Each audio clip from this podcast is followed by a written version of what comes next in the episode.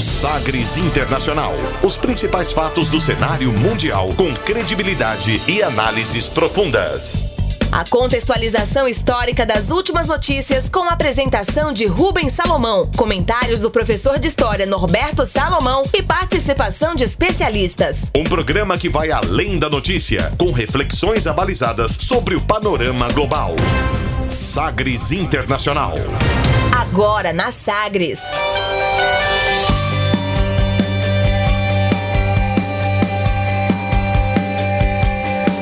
Olá, seja muito bem-vindo a mais uma edição, 94 edição do Sagres Internacional.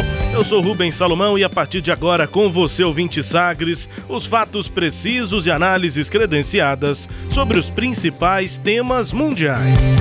E você confere nesta edição o tema do dia. Como o RCEP, o maior tratado de livre comércio do mundo, afeta o Brasil e a América Latina. Ex-presidente Barack Obama admite dificuldades para novo governo de Joe Biden por conta da polarização política nos Estados Unidos. Pentágono anuncia retirada de parte dos militares dos Estados Unidos no Iraque e no Afeganistão. Polônia e Hungria vetam orçamento da União Europeia e fundo pós-pandemia. Presidente interino do Peru toma posse e pede calma depois de mais uma semana de protestos. E ainda a música mais tocada nas paradas da Austrália nesta semana. Fique ligado, Sagres Internacional está no ar. Você conectado com o mundo. Mundo. O mundo conectado a você. Sagres Internacional. Como sempre, o programa conta com a produção, comentários do professor de História e Geopolítica, Norberto Salomão. Oi, professor, tudo bem? Olá, Rubens. Olá, os nossos ouvintes. Tudo bem, estamos aqui firmes e fortes, né? Para refletirmos aí sobre o cenário internacional. Um pouquinho tristes, né? Uma certa tristeza é, é, por alguns motivos, né? Um deles, a, essa questão dia 20, consciência negra, uhum. justamente no dia da consciência negra, o João Alberto, lá, né, lá no Rio Grande do Sul, é, em uma, uma das lojas da rede de supermercados, foi morto pela segurança. Não é a primeira vez que acontece, o que é pior, a gente imagina que não será a última desse tipo de evento. E aí, autoridades como o vice-presidente, o general Mourão, quando questionado, afirmou que no Brasil não tem racismo. Uhum. Eu acho que essa afirmação dele deve servir para reflexão, né, da gente questionar realmente não tem racismo no Brasil? E se não é racismo, o que, que é afinal de contas? Ele fala que é desigualdade socioeconômica que existe. É, e aí eu também fiquei me questionando: será que a declaração do próprio Mourão não seria inconstitucional, já que na Constituição está lá o crime de racismo?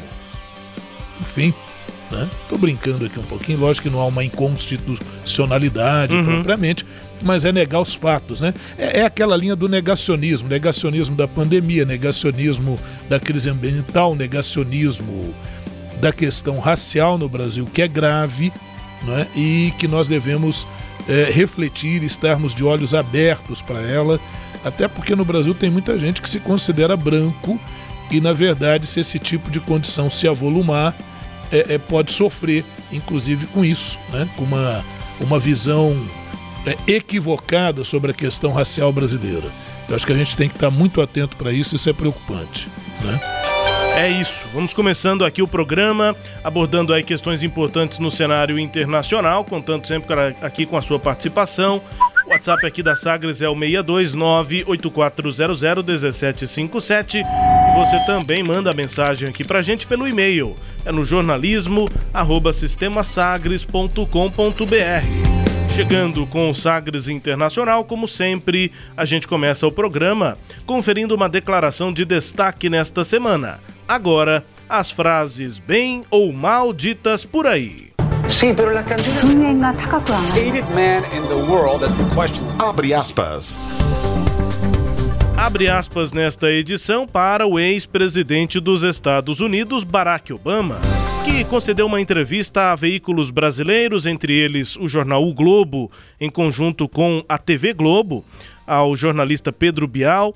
E nessa entrevista, né, para divulgar a sua primeira parte da autobiografia, Barack Obama também abordou questões relacionadas ao Brasil e falou sobre o momento político nos Estados Unidos depois da vitória de Joe Biden nas urnas, os questionamentos de Donald Trump e quais as condições que Joe Biden terá quando assumir a presidência em 2021. Abre aspas para Barack Obama. Oh, look, it, it, there's no doubt that the America is deeply divided right now. Uh, I think the results of that election are clear. Um, I think the majority of people obviously embraced uh, Joe Biden. Uh, there is absolutely no evidence of anything other than a fair, secure uh, election in which uh, the votes were counted, and Joe Biden got almost 5 million more votes in the popular vote and uh, got far more electoral votes than Donald Trump did.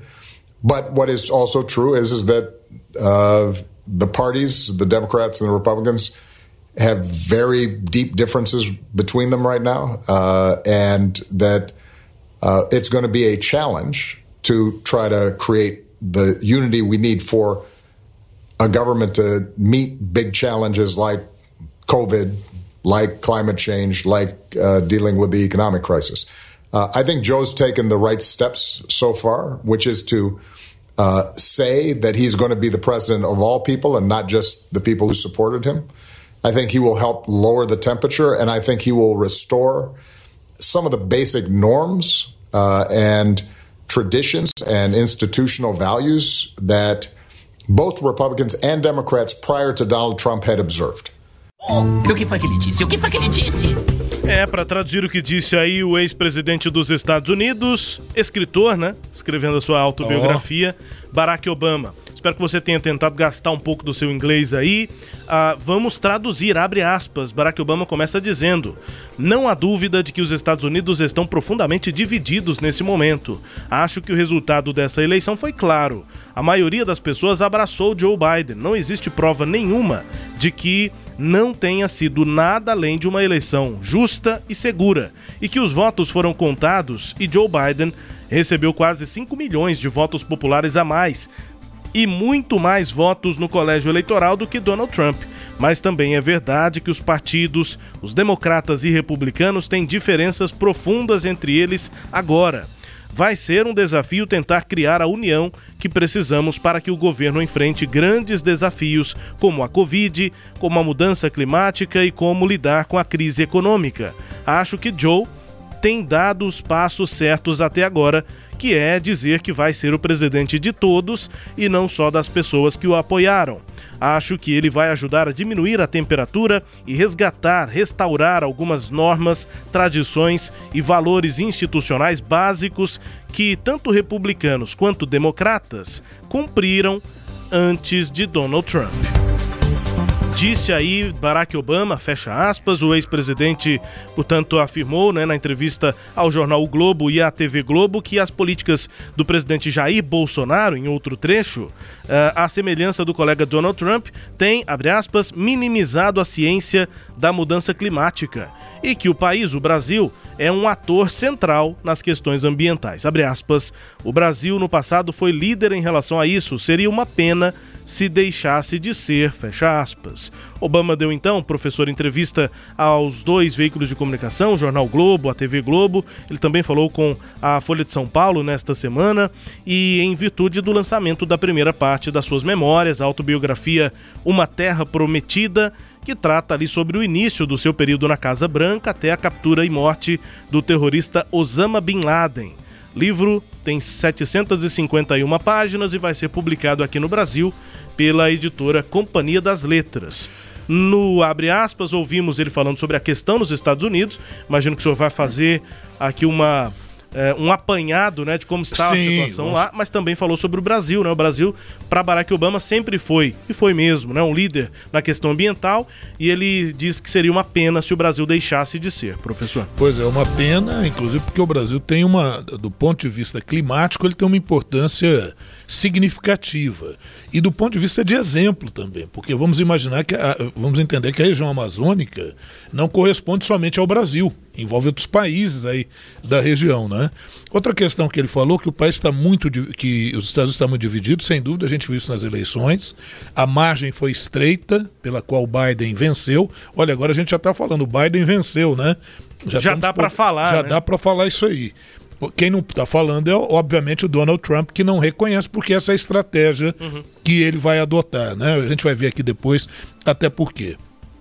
E a gente está vendo essa polarização também no mundo, né? A questão da Polônia, da Hungria, não terem aceitado aquele plano de recuperação econômica da União Europeia por motivos políticos, não por motivos econômicos. Veja que a própria Polônia, a própria a, a Hungria seriam favorecidos, mas é, é, como a condição para receber o auxílio é respeitar os direitos humanos, é que o país não, não adote medidas autoritárias, então a Polônia e a Hungria é, votaram contra a liberação diante desse tipo de imposição. Veja como é que estamos aí no mundo, né? Agora, Rubens, interessante o livro do Obama, é sempre interessante o livro de um ex-presidente, né? Estou curioso para ver no que, que ele se aprofunda ali, né? Agora, em termos das eleições nos Estados Unidos, olha o que, que a gente vai observar aí, né, Rubens e os nossos queridos ouvintes, ó. Republicanos, eles atrasam, atrasaram a certificação do resultado das eleições lá em Detroit, lá no estado de Michigan. Eles atrasaram eh, afirmando que havia os fiscais, né? Tem aqueles fiscais da uhum. eleição lá. E os fiscais republicanos atrasaram no dia 17, na terça-feira dessa semana passada, a certificação dos resultados do condado de Wayne, onde o Trump já, havia já havia dito que havia problemas, né? E onde está a cidade de Detroit, que é a maior cidade ali desse condado e a alegação era da discrepância do número de votos, a, a discrepância entre o número de, de cédulas e o número de eleitores, enfim. Mas horas depois, eles voltaram atrás na decisão e reconheceram que não tinha problema. Que, e que outra coisa, que esse impasse não ia modificar em nada a vitória do Biden ali na região. Essa discrepância envolveria um número bem pequeno ali de votos, né? A suspensão foi temporária, né? mas a, acabou atrasando a atribuição dos, dos 16 delegados do estado de Michigan no colégio eleitoral pró Joe Biden. Né? O Biden venceu por uma margem pequenininha lá, 2,7% dos votos. Né? E é, depois os republicanos lá, né, os fiscais e tudo, eles reconheceram que não encontraram indícios que possam mudar o resultado da eleição em favor do Trump. É, só que o presidente que está tá sendo derrotado nas urnas, ele não reconhece, né? Ele não reconhece aí a derrota, não. Outro revés foi em Nevada, viu, Rubens? Nevada são só, o estado de Nevada, são seis delegados. Havia aquela discussão, né? A gente estava vendo os votos que chegavam lá de, de Las Vegas, de Reno, daquela região, e o, a ofensiva do Trump em reverter o resultado eleitoral lá não obteve resultado, né? É, na sexta, dia 20 de novembro, o juiz de Nevada negou um pedido emergencial de apoiadores do republicano para não certificar os resultados do Estado, também vencido lá pelo Biden. E o secretário, é, lá, na, lá, nos estados, como são estados de uma federação, tem um secretário de Estado e tal, né? Uhum. E o secretário de Estado da Georgia, o Brad Heffensperger, ele acusa o senador republicano Lindsey Graham de pressioná-lo para rejeitar os votos por correio, de tê-lo pressionado, né? E aí o, o, o Raffensperger, que é secretário de Estado da Georgia, ele também é republicano e pressionado por um republicano. E ele alega que ele, ele e a esposa vêm sofrendo ameaças, inclusive de morte, desde que ele informou que as eleições no estado da Georgia foram justas. Lá a, a, o percentual pequenino na Georgia, já houve recontagem né, já certificou pro, pro, pro Biden, mas a diferença é curta, 0,3 ponto percentual, pouco mais de 14 mil votos de diferença. E isso suscitou a recontagem de votos, né? Feita a recontagem, a Georgia certificou a vitória para o Biden, né? E, mas o, o, o, Trump não reconhece. Ele pode até pedir uma nova recontagem, só que desta feita feita de forma eletrônica, mas não vai mudar muito o preço do bacon lá nos Estados Unidos, não, viu, Rubens?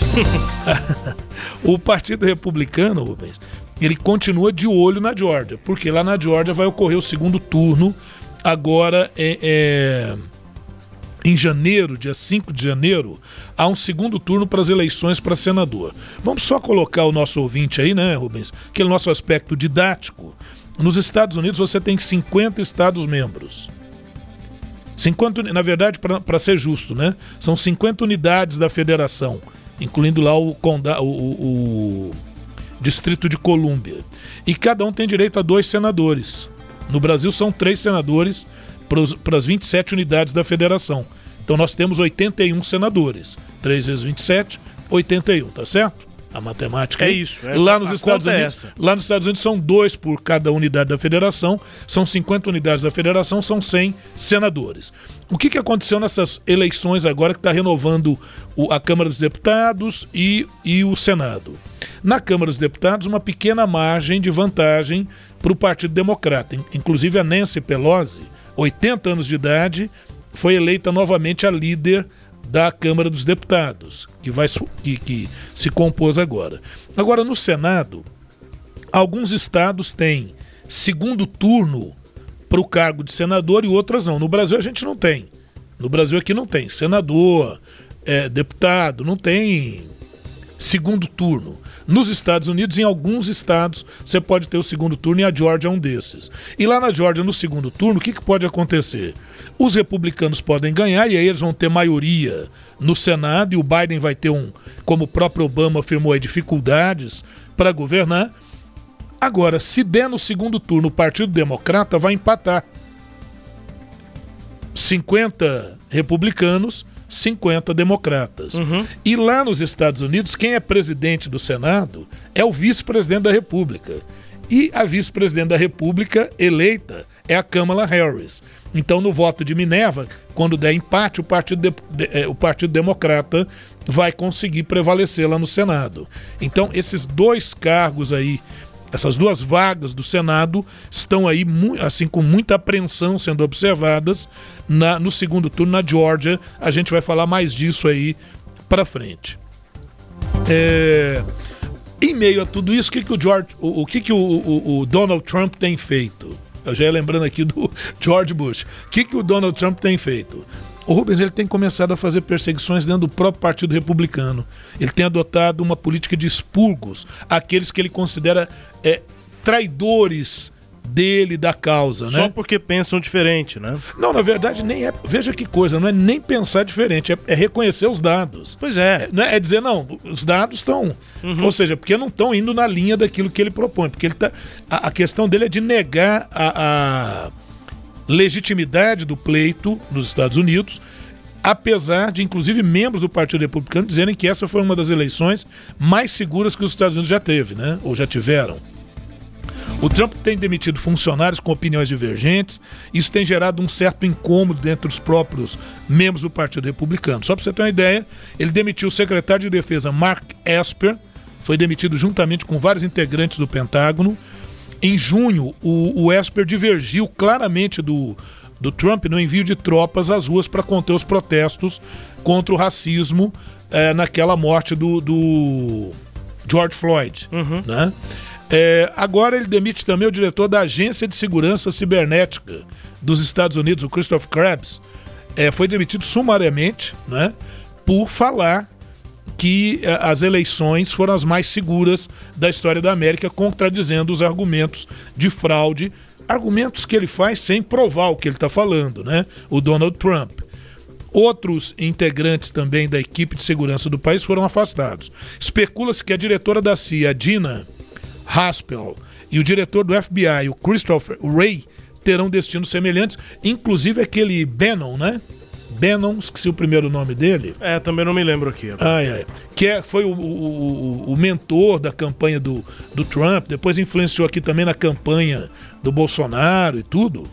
É, é, é, ele propôs que o Fauci e o Christopher Wray fossem decapitados. Porque, isso. É, porque não garantiram ali eleições pro, pro, pro Trump e tudo, né? E de acordo. Agora, é, esse fato curioso: de acordo com o site Axios, apenas seis senadores e sete governadores e dez deputados, no universo de 276 líderes do partido republicano, reconheceram publicamente a vitória do Biden.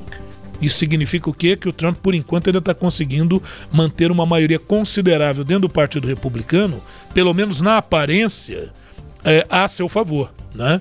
A posição da maioria demonstra o quanto a popularidade aí do, do, do Donald Trump tem uh, ainda os seus partidários, mas isso a gente vai ver até a transição, né, Rubens? Depois da transição, muitas máscaras vão cair lá nos Estados Unidos, perfeito?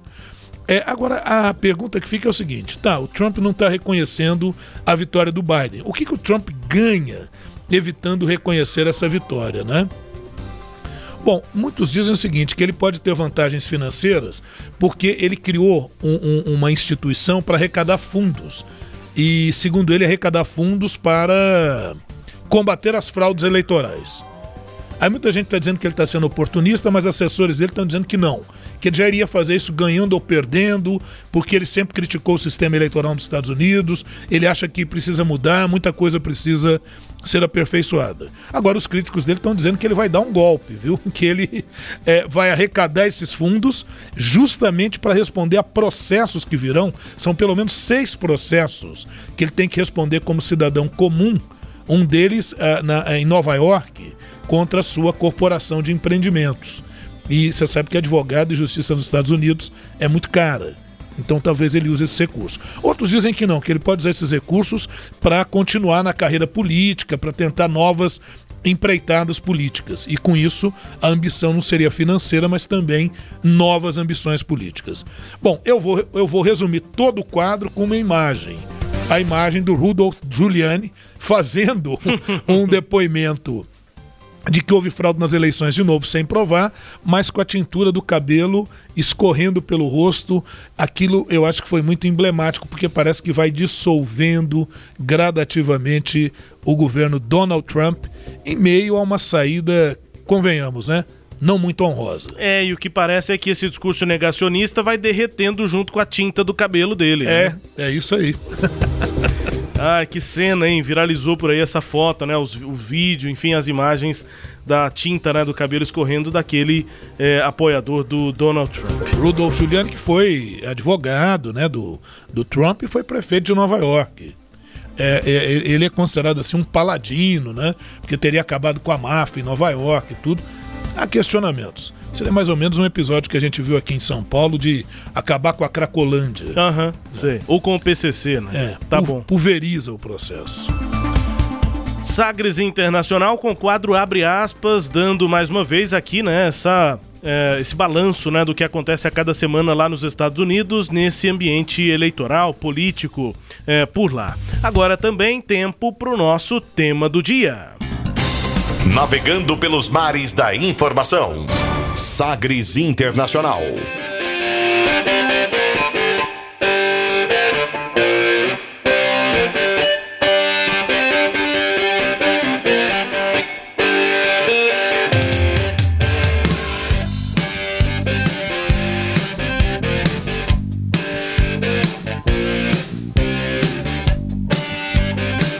RCEP 在昨天顺利签署，这标志着 世界上人口数量最多、成员结构最多元、发展潜力最大的自贸区终于建成，是区域经济一体化的重要里程碑。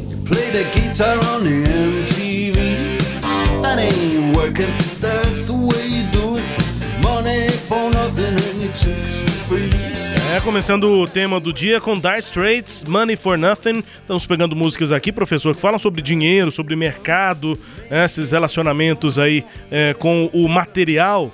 É, pra gente falar sobre o vil metal. É, guerra comercial. Nesse tema, né, a gente vai partir da assinatura. Na semana passada, domingo passado, a assinatura dessa parceria econômica abrangente regional. É avaliado aí pelo é, entrevistado que nós ouvimos é o Zhao Lijian. Ele é o porta-voz do Ministério das Relações Exteriores da China. E aí ele definiu como marco importante né, esse, esse acordo que deve impulsionar a economia global durante a pandemia.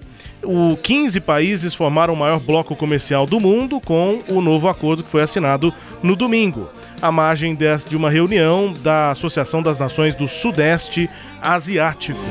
Essa sigla RCEP É o acordo em inglês, parceria econômica abrangente regional.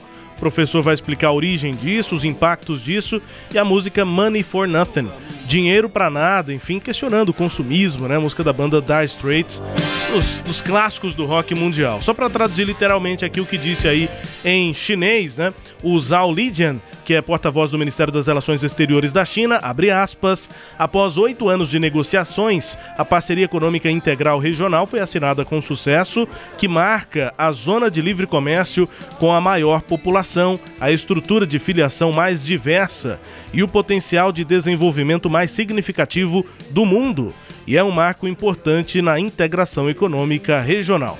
Essa ideia, né, professor, nasceu em 2012 e foi vista como uma forma da China, é, maior importadora e exportadora da região, se opor à influência dos Estados Unidos, naquela época, 2012, governo de Barack Obama. Só nisso que você falou, você já praticamente matou o tema. Mas Essa... tem detalhes aí. Não, sim, mas eu digo que você matou o tema, sim.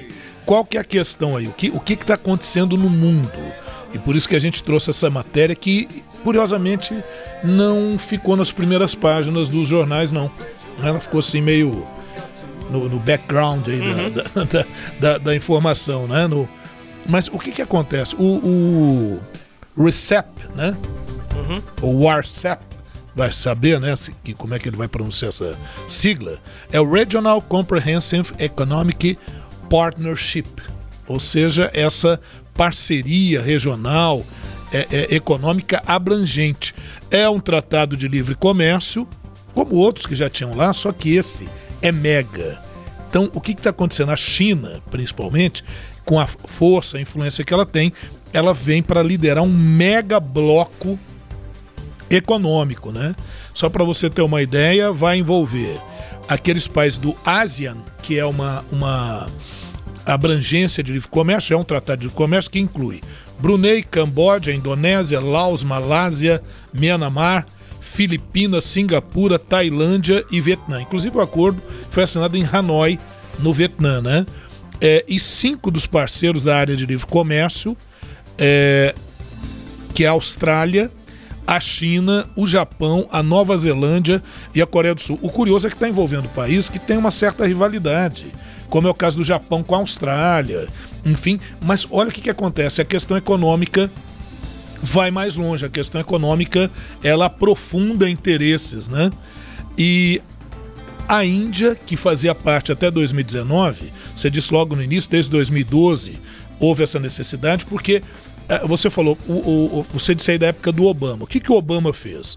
O Obama foi percebendo o crescimento da China e, e ele falou, cara, se eu for confrontar a China como país, pura e simplesmente, não vai adiantar. Eu preciso de parcerias. Vamos sempre lembrar que a ideia do Trump e do Partido Democrata é de relações multilaterais, uhum. que elas seriam mais interessantes do que as relações bilaterais, que é o que defende o Trump, o Victor Urban, da, da, lá da Hungria, o, o, o Jair Bolsonaro aqui do Brasil. O problema das relações bilaterais é que elas já fun funcionaram há um tempo atrás, elas atendem aqueles ideais mais nacionalistas, mais é, é, ensimesmados, digamos assim, do ponto de vista econômico. Mas quando você pensa na abrangência e na penetração da economia chinesa, não dá para você não pensar em blocos, em associações, né, que, são, que devem ser maiores para que você tenha uma área de livre comércio. Professor, eu não entendo muito bem o que é isso. Me explique isso melhor. É o seguinte: quando você vende ou você compra, para vender você tem que produzir. Para produzir você tem que comprar de outros lugares. E há taxas nesses outros lugares. Então seu produto perde competitividade. Se você conseguir fazer uma abrangência maior no mercado de livre comércio, você consegue vender mais, mas também você consegue comprar matéria-prima e insumos a um custo menor. Muito bem, a ideia é essa. Então, a Índia, que até 2019 estava nesse processo, ela se retirou. Por quê? Qual é a grande crítica que se faz a essa, a, a essa associação mais abrangente que a, cuja China é a grande comandante, o pessoal está dizendo que é uma vitória grande da China nesse momento. Essa abrangência, Rubens e ouvintes, ela é criticada porque os direitos autorais e patentes acabam caindo com grande facilidade. Então isso favorece algumas cópias não autorizadas e depois a, a, a, a, puni, a punibilidade para isso é mínima. Né? Uhum. A outra coisa é que isso pressiona uh, para que você não venda produtos com subsídios. E a China, a, a Índia vende muito remédio subsidiado. Ela tem uma população imensa. Então, em virtude disso, a Índia não concordando com esse processo e temendo uma avalanche de produtos chineses na economia indiana, a Índia em 2019 se retira das negociações. Então ela não está presente aí nessas negociações, a Índia. Só que tem um detalhe: a Índia é um importante mercado e a saída da Índia abalou um pouco em 2019 a, a, o progresso dessas negociações, mas não eliminou, não impediu que elas continuassem. E aí o que, que nós tivemos? O acordo buscava forçar a Índia a encerrar o seu fornecimento barato de medicamentos genéricos dentro da própria Índia para países pobres. Então a Índia perderia o mercado, ela falou: Isso eu não quero.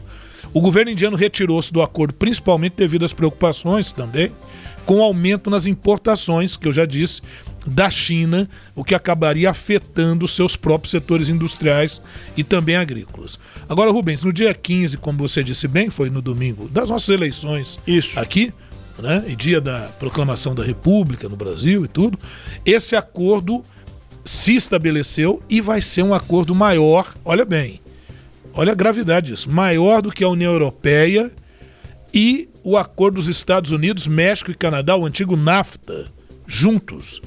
Então, os membros somam quase um terço da população mundial e 29% do produto interno bruto do planeta.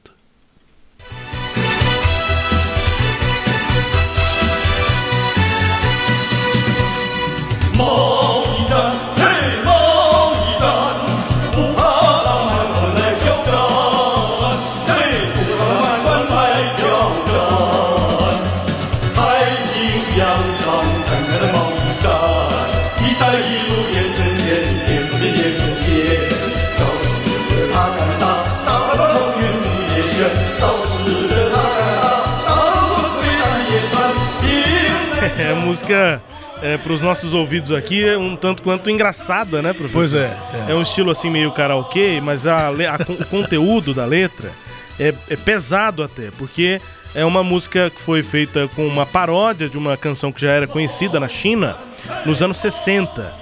Na, que foi conhecido inclusive no, no filme Tunnel War, o Guerra de Túnel, né? É, é uma música anti-japonesa da China. E aí, essa, com base nessa canção, é que essa música foi é, composta aí por um autor chamado Mr. Zhao. É, e o nome da música é Trade War. É, ou seja, em chinês, claro, traduzir aqui para o inglês, mas é Guerra Comercial. O nome da música é Guerra Comercial. Ah, e ela viralizou no início, ali, segundo semestre, primeiro semestre, perdão, de 2019 abril, maio, ela viralizou nas redes sociais da China. A gente sabe que não tem Twitter, não tem Facebook na China ter tem, mas é, pouquíssimas pessoas têm acesso. Os chineses uhum. têm acesso às redes da China, né? Da do China. governo, do Partido Comunista. E muito controlado. É, né? E aí o WeChat, por exemplo, foi onde essa música viralizou é, ali no, no, no, primeiro semestre de 2019. E olha só o começo da guerra, do, da guerra. Da o começo da música, da letra. Guerra comercial, guerra comercial, não tenho medo do desafio ultrajante. Não tenho medo do desafio ultrajante, uma guerra comercial está acontecendo no Oceano Pacífico. É como começa a letra dessa música aí. E eles fizeram justamente nesse estilo de karaokê, né? Nessa essa forma, assim, uma musiquinha com teclado bem eletrônicozinho, bem Sim. simples. E realmente ela viralizou e as pessoas cantam essas, essa música no karaokê na China, então acabou se tornando um, um hino dessa luta né, dos chineses no meio do comércio internacional, professor. Muito bem. O, o Rubens, esse acordo ele foi assinado lá no Vietnã, né? o primeiro-ministro do Vietnã, Xuan Phuc, e o ministro da Indústria e Comércio, o Tran Tuan An, foram os anfitriões da cúpula virtual, né? agora tudo virtual, uhum. da cúpula virtual. O mega tratado, que inclui os 10 membros da Associação das Nações do Sudeste Asiático, além de China, Japão, Coreia do Sul, Austrália e Nova Zelândia. Agora, esse acordo, ele, a, a, o que, que ele propõe, enfim? Ele vai eliminar tarifas de importação pelos próximos 20 anos. Peraí, peraí. Nessa associação, nesses países membros, por 20 anos, eliminação de tarifas. Então, é livre, muita coisa, hein? Livre circulação. Então você imagina que é um mercado é, é, é bem populoso uhum. e dinâmico, né? O acordo também inclui dispositivos sobre propriedade intelectual, aquilo que eu falei. Então cai uma série de patentes e de proteções. Propriedade intelectual, telecomunicações, então 5G. E a China lançou há umas duas semanas um foguete para lançar um satélite para o 6G. Caminhando, né? Caminhando. É, serviços financeiros, comércio eletrônico, serviços profissionais. Então, acordo de tudo isso. Muitos dos países membros já têm acordos de livre comércio entre si, desses países que estão nesse acordo. Só que isso agora foi ampliado. Havia algumas limitações que elas acabam caindo agora. E a Índia saiu justamente por isso, porque ela temia a queda de vários desses acordos. Né? Os componentes de qualquer país membro serão tratados da mesma forma, o que poderia dar às empresas nos países desse acordo um incentivo para fazer parceria com fornecedores da nova aliança regional. Agora, qual a importância geopolítica desse acordo, desse RCEP, né? esse RCEP?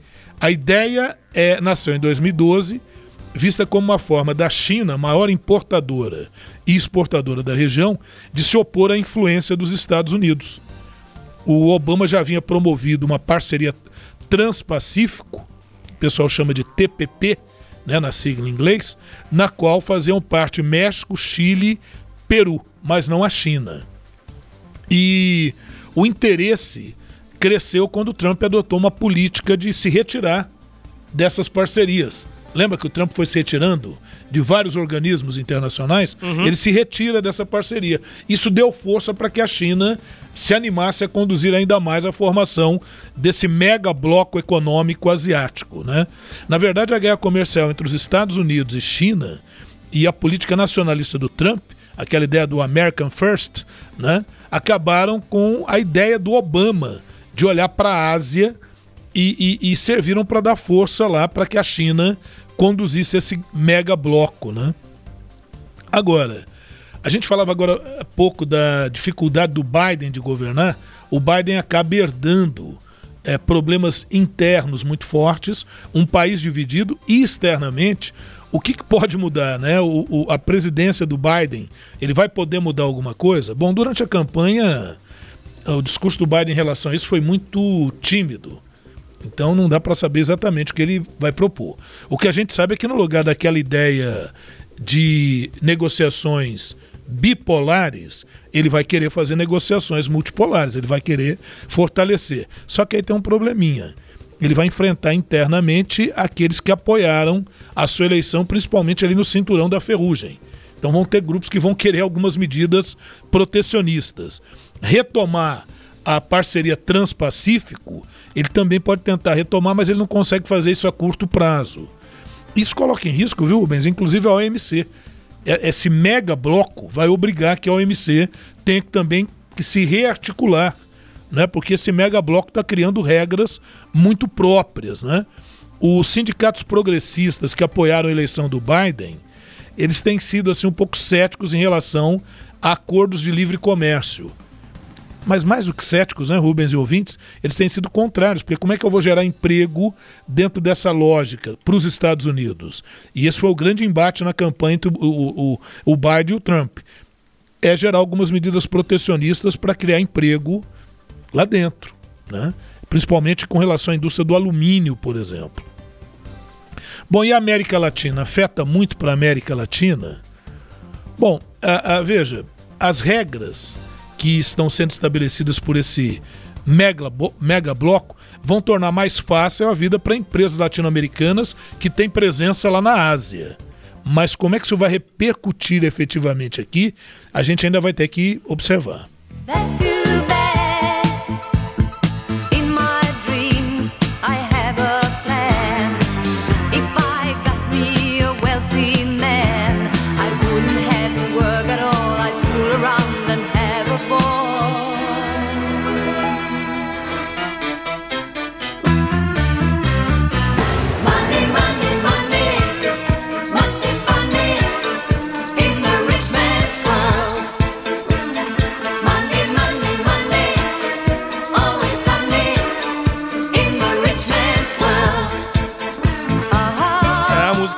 ABA, professor. Money, money, money. Dinheiro, dinheiro, dinheiro. Ainda no tema aqui, quando o senhor explicava sobre os impactos para a América Latina. Para quem gosta do ABA, é um espetáculo, né?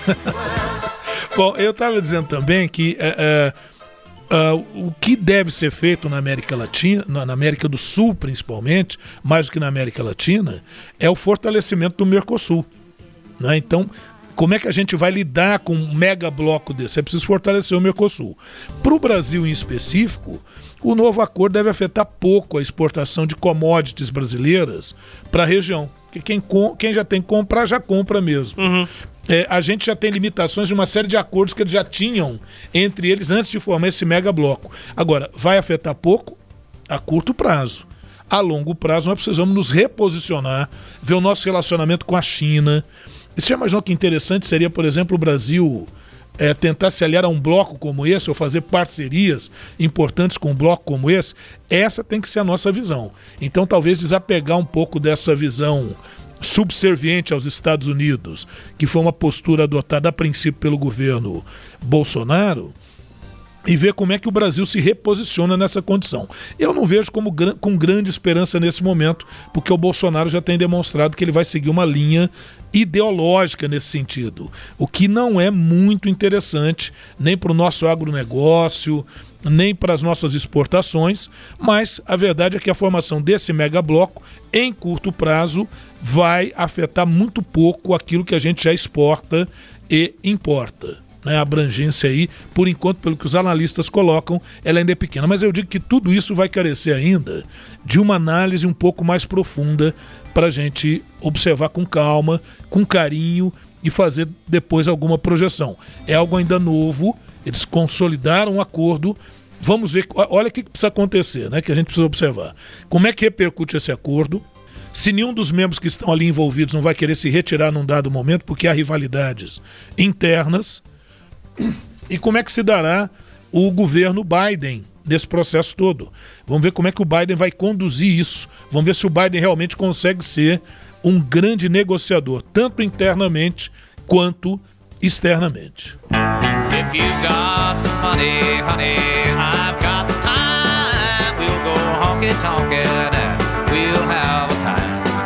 We'll have more fun, baby, all the way down the line. Money, honey, I've got the time. There ain't no need to tarry. Let's start out tonight. We'll have fun, oh boy, oh boy, and we'll do it right. Bring along your Cadillac, leave my old wreck behind. É Willie Nelson para terminar esse tema do dia. If you've got the money, I've got the time. Se você tem o dinheiro, eu tenho tempo. A música aí do Willie Nelson para terminar este bloco, este tema do dia sobre o maior acordo comercial já firmado no planeta. Você confere daqui a pouco. O Pentágono retira, anuncia a retirada de parte dos militares dos Estados Unidos, do Iraque e do Afeganistão. A Polônia e a Hungria, o professor citou isso, vetam o orçamento da União Europeia e um fundo pós-pandemia. E aqui na América Latina, o presidente interino do Peru toma posse e pede calma depois de uma semana de protestos, mais uma intervalo, a gente volta daqui a pouco com o Sagres Internacional.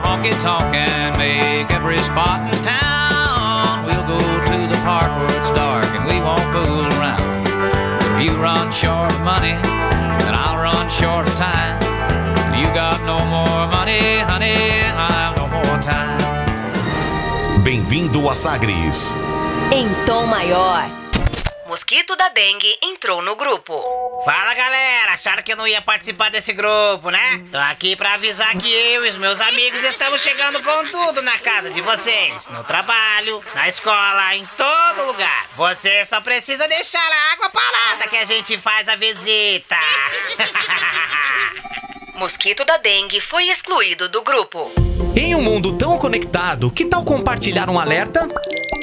Vamos usar a força das redes sociais, do boca a boca e das conversas na vizinhança para deixar o Aedes aegypti sem assunto, sem ter como entrar no grupo. Ele será bloqueado e excluído das nossas vidas. Só você tem esse poder. Tampe caixas d'água, elimine a água parada e fiscalize o seu bairro. Compartilhe esta ideia.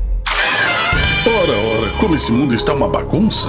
Ah, Puxa vida, é você mesmo, aquele do morcego? Sim, sou eu, o de Gotham City. Uau, que legal! É, é, mas tem um problema aí, cara. Fique tranquilo, trouxe todas as minhas armas. Então, é que você já tá começando errado em como usar a máscara. Como assim? Eu sou super-herói. É que com a boca e o nariz descobertos, você vai ficar em desvantagem. Vai por mim, velho. Hã? Pra ser herói de verdade nos dias de hoje, você precisa começar usando a máscara da forma correta, tá? Você não esquece. Pelas barbas do morcego? Entretenimento, Jornalismo. prestação de serviços, Rádio Sagres. em tom maior.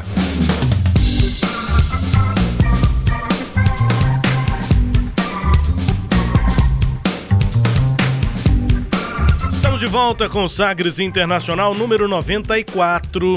Chegando aqui, portanto, agora para girar as informações pelo mundo comigo, Rubens Salomão, e com os comentários do professor de História e Geopolítica, Norberto Salomão. Velas ao mar.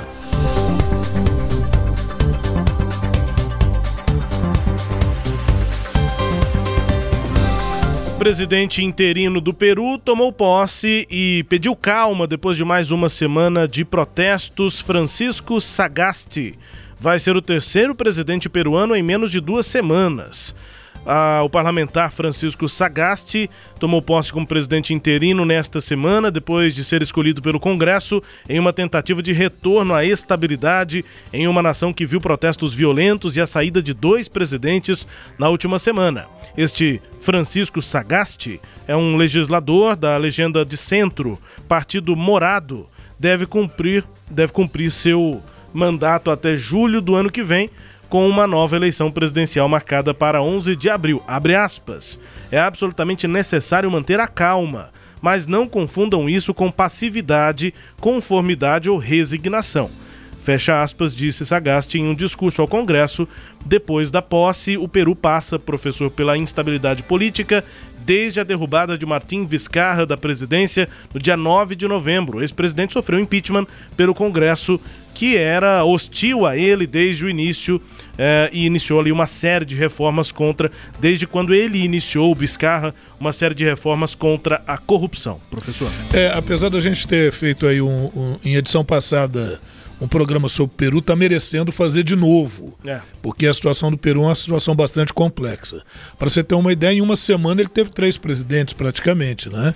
E, e nos últimos três anos foram quatro, né? Porque o Pedro Pablo Kuczynski, em 2018, ele, por alegações de corrupção, ele renunciou, assumiu o Vizcarra, o Martim Vizcarra. O Vizcarra resolveu fazer uma mudança é, profunda para combater a corrupção, inclusive impedindo reeleições de parlamentares no Peru. Isso agradou a alguns, mas não agradou a outros. Mas para a população ele tem, ele tem grande base de apoio. E só que quando ele fez isso, ele compra uma briga com o Congresso lá no Peru, acaba sendo pressionado, né? acaba sendo destituído por impeachment, assume o Merino. O Merino, nessa última semana agora, manifestações, duas mortes, a pressão muito forte, ele também renuncia e aí assume o Sagasti do Partido Morado, que parece que equilibrou um pouco mais as coisas, viu? O, a moeda se valorizou, houve um certo equilíbrio, até porque ele propõe manter a ministra da Economia lá, que tem grande popularidade. E isso parece estar amenizando um pouco a coisa. Tomara, né? tomara que se estabilize para que tenhamos as eleições no Peru no ano de 2021, no meio do ano, eleições lá no Peru. Vamos acompanhando, né? O ex-presidente boliviano Evo Morales assumiu nesta semana a liderança do MAS, Movimento ao Socialismo. É o partido do atual governo, era o partido do Evo. Uma semana depois de retomar, de retornar lá ao país, Evo Morales de volta à Bolívia. O ex-presidente havia fugido do país há um ano, depois de ser forçado a renunciar, ficou exilado primeiro no México, depois na Argentina e voltou ao país depois da vitória do MAS do partido na eleição presidencial do último mês de outubro. Abre aspas. Avaliando os resultados das eleições e outros temas, por consenso decidimos que a partir deste momento o Evo assume a presidência do movimento ao socialismo, fecha aspas, declarou o próprio Morales, tratando a si próprio na terceira pessoa, né? O eu, Evo, volto, ele volta, eu, ele, É da perigoso. terceira pessoa. É, isso aí na terceira pessoa é sempre muito Foi perigoso. uma né? coletiva em Cochabamba, professor. É, agora a gente já vinha falando disso. é, não vai ser fácil a questão lá. Luiz Arce se elegeu e, e foi ministro do, do Evo Morales, se elegeu presidente e a gente viu que ele quis manter um certo distanciamento em relação ao Evo Morales. É, aquelas denúncias que foram feitas de fraude nas eleições do Evo Morales não foram comprovadas pela OEA, por organismos que investigaram o processo, e o Evo volta como quem não quer nada, assumindo a presidência do partido. Eu prevejo dias difíceis na relação entre o Luiz Arce e o Evo Morales. né? Vamos acompanhando aí também, mas o Evo volta e volta querendo novamente o poder. Desesperados, professor, venezuelanos rou- roubam petróleo da PDVSA, a estatal né, de petróleo lá na Venezuela, e produzem a própria gasolina. A escassez do combustível na maior reserva de petróleo do mundo mostra o tamanho do colapso econômico na Venezuela. É o que retrata aí nesta semana a reportagem da agência Reuters. Os venezuelanos aí, portanto, é, é, furtando, roubando a PDVSA, a estatal, e fazendo refino em casa por conta da falta de gasolina é só um mais um indício da crise política e social na Venezuela. É a crise política, social e estrutural, né? Porque o que, que acontece? A Venezuela hoje, ela passa por uma série de embargos dos Estados Unidos, né? É... Venezuela que é uma das grandes produtoras de petróleo do mundo, faz parte da OPEP, mas a própria questão política afetou profundamente a questão econômica, tanto interna quanto externamente. Ah, é um caso de crise humanitária que ocorre na, no- no, na Venezuela. E mais, né, Rubens, ao longo do tempo, e também há indícios de corrupção, a PDVSA, que é a Petrobras lá da Venezuela, né, a empresa de petróleo lá da Venezuela, ela foi ficando é, é, é, sucateada. Então ela não está conseguindo refinar, extrair, processar o petróleo é, de acordo com a necessidade da própria Venezuela. O próprio venezuelano está indo lá, no oleoduto, com maçarico, tirando petróleo e fazendo uma, uma produção de gasolina artesanal. Qual que é o problema disso? É um combustível de péssima qualidade. Vai, vai começar a dar defeito nos automóveis. Aliás, já está começando a dar defeitos nos automóveis. Então, como você bem disse, é mais um marco dessa crise profunda pela qual a Venezuela passa. E enquanto nós não tivermos uma eh, remodelação da estrutura política na Venezuela, dificilmente isso vai se alterar. Decisão dos Estados Unidos: o Pentágono anunciou a redução do contingente militar do país no Afeganistão e no Iraque até o próximo dia 15 de janeiro, ou seja, vão ser de cinco dias antes de o democrata Joe Biden tomar posse como presidente nos Estados Unidos e daqui até lá, essa retirada gradativa de tropas no Afeganistão e no Iraque. No Afeganistão, o número de militares americanos vai cair de 4.500 para 2.500 e no Iraque a redução vai ser um pouco mais tímida. Só 500 soldados vão voltar para casa, outros 2.500 vão continuar no solo iraquiano. A decisão criticada mesmo por aliados diretos do presidente americano no Congresso, faz parte de uma das bandeiras de campanha de Donald Trump. Ainda assim, a retirada vai ser mais tímida do que o republicano gostaria. A ideia era um retorno total dos militares dos Estados Unidos em serviço nesses países. O Trump prometeu isso, né? Ele, ele trata como se estivesse, eh, ao retirar os militares desses países, corrigindo erros de governos passados, professor. É, e, e é uma questão porque o Obama também tinha prometido isso e é muito difícil para cumprir esse tipo de promessa. Aliás, é um tipo de promessa bem politiqueira mesmo. Porque para as famílias americanas, para a própria nação americana, é importante que os seus filhos voltem, retornem de uma área de tensão como essa. E agora o curioso é porque o Trump tá, tá. Olha que legal, né? Ele faz isso justamente no final do mandato dele, ele sabe que ele não será reeleito, e ele vai gerar um buraco, um problema sério nessas regiões, porque essa retirada não poderia ser feita nem dessa maneira e nem com essa velocidade que ele está propondo. Então a gente começa a observar que no final do mandato, o Trump está querendo deixar um quadro de terra arrasada, não só na questão internacional, militar, mas também na questão econômica. Né? É, agora, recentemente, o governo está querendo retirar auxílio do Fed, do Banco Central, para auxílio econômico dentro dos Estados Unidos. Então, quando o Biden assumir, certamente ele vai pegar um quadro muito complicado. Outra coisa, a equipe do Biden está clamando, está pedindo para ter os dados sobre o, o, a Covid. E o governo não está dando abertura para essa equipe de transição. Então, ao que tudo indica, nesse finalzinho de mandato do Trump, além dele não reconhecer a derrota, o que estimula ainda uma crise institucional grande, ele está fazendo o possível para deixar um quadro bem caótico para que o Biden tenha grandes problemas assim que assumir a presidência. Sagres Internacional também com as notícias do Brasil. O Ernesto nos convidou. Brasil Internacional. Presidente Jair Bolsonaro afirmou em discurso na reunião de cúpula do G20, realizada neste sábado, que há tentativas de importar para o Brasil as tensões raciais que são alheias à nossa história disse ele. A declaração do presidente ocorre em meio aos protestos contra o racismo em várias cidades aqui do Brasil, depois que o soldador João Alberto Silveira Freitas, um cidadão negro de 40 anos, foi espancado e morto em uma unidade do supermercado Carrefour, em Porto Alegre, por dois homens brancos. Ele foi enterrado neste sábado. O discurso do presidente Bolsonaro não foi transmitido pelo G20, mas disponibilizado pelo Palácio do Planalto no final desta manhã.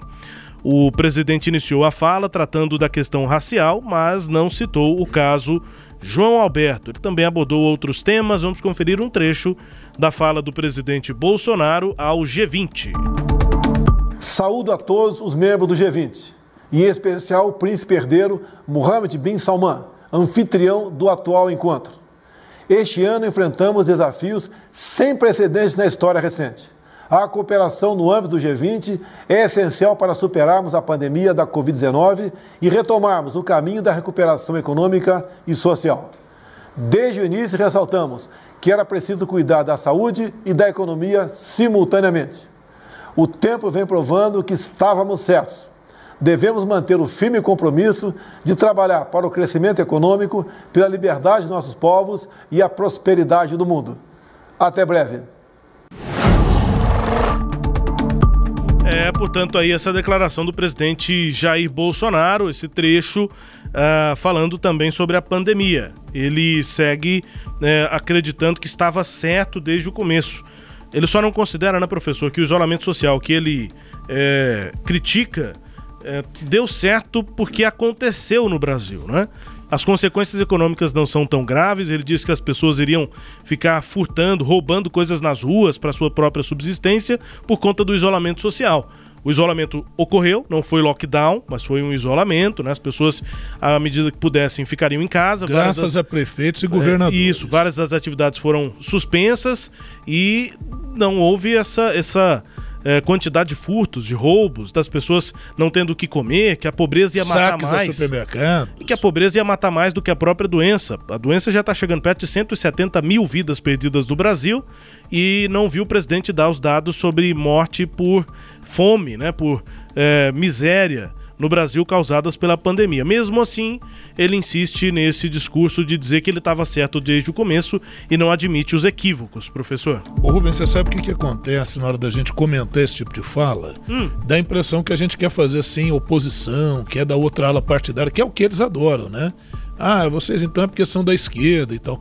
A questão é a seguinte: negar a condição da população preta no Brasil. Que, eu posso comentar sobre isso? Quer dizer, não tem como.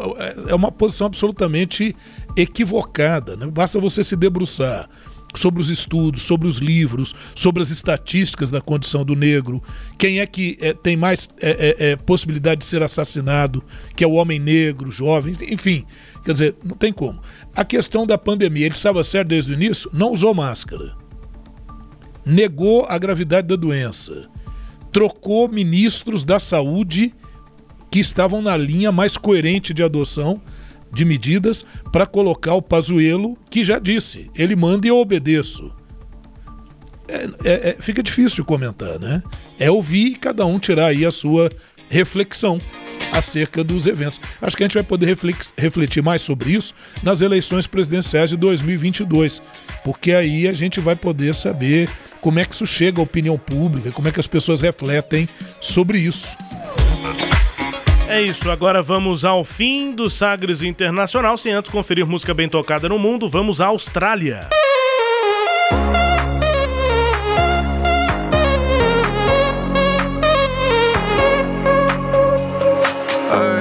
Don't know why I can't quite get you out my sight. You're always just behind. These thoughts cross my mind. Keep crawling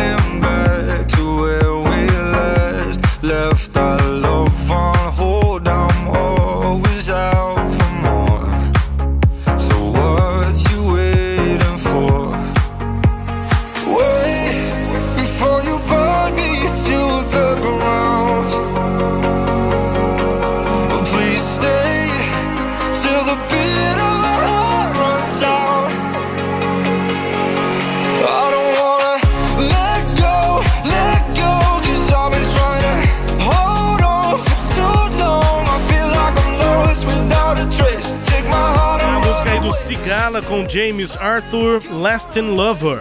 A dupla britânica aí fazendo sucesso também na Austrália. Música assim mais de balada, né, professor? E vamos indo nesse ritmo aí. Até. É isso, até um abraço a todos, agradecer a nossa audiência, agradecer aos temas Sagres de Comunicação, é, pedir ali, né, o, o- o dia 20, dia Consciência Negra, não sei nem se a gente comemora, mas pelo menos a gente tem que refletir sobre essas questões graves, ainda mais nós que somos um país mestiço e de grande população afrodescendente. Um abraço ao, Vil, ao Vilmar, viu, Rubens? É? É o Vilmar Calunga, primeiro É prefeito eleito, Calunga eleito no Brasil, lá em Cavalcante, né, aqui em Goiás.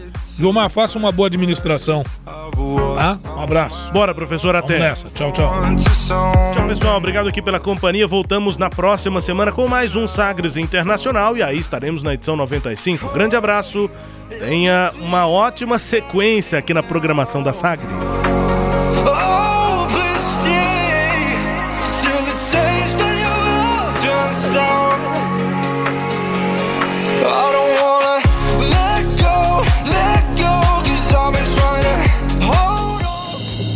Você ouviu Sagres Internacional. Os principais fatos do cenário mundial com credibilidade e análises profundas.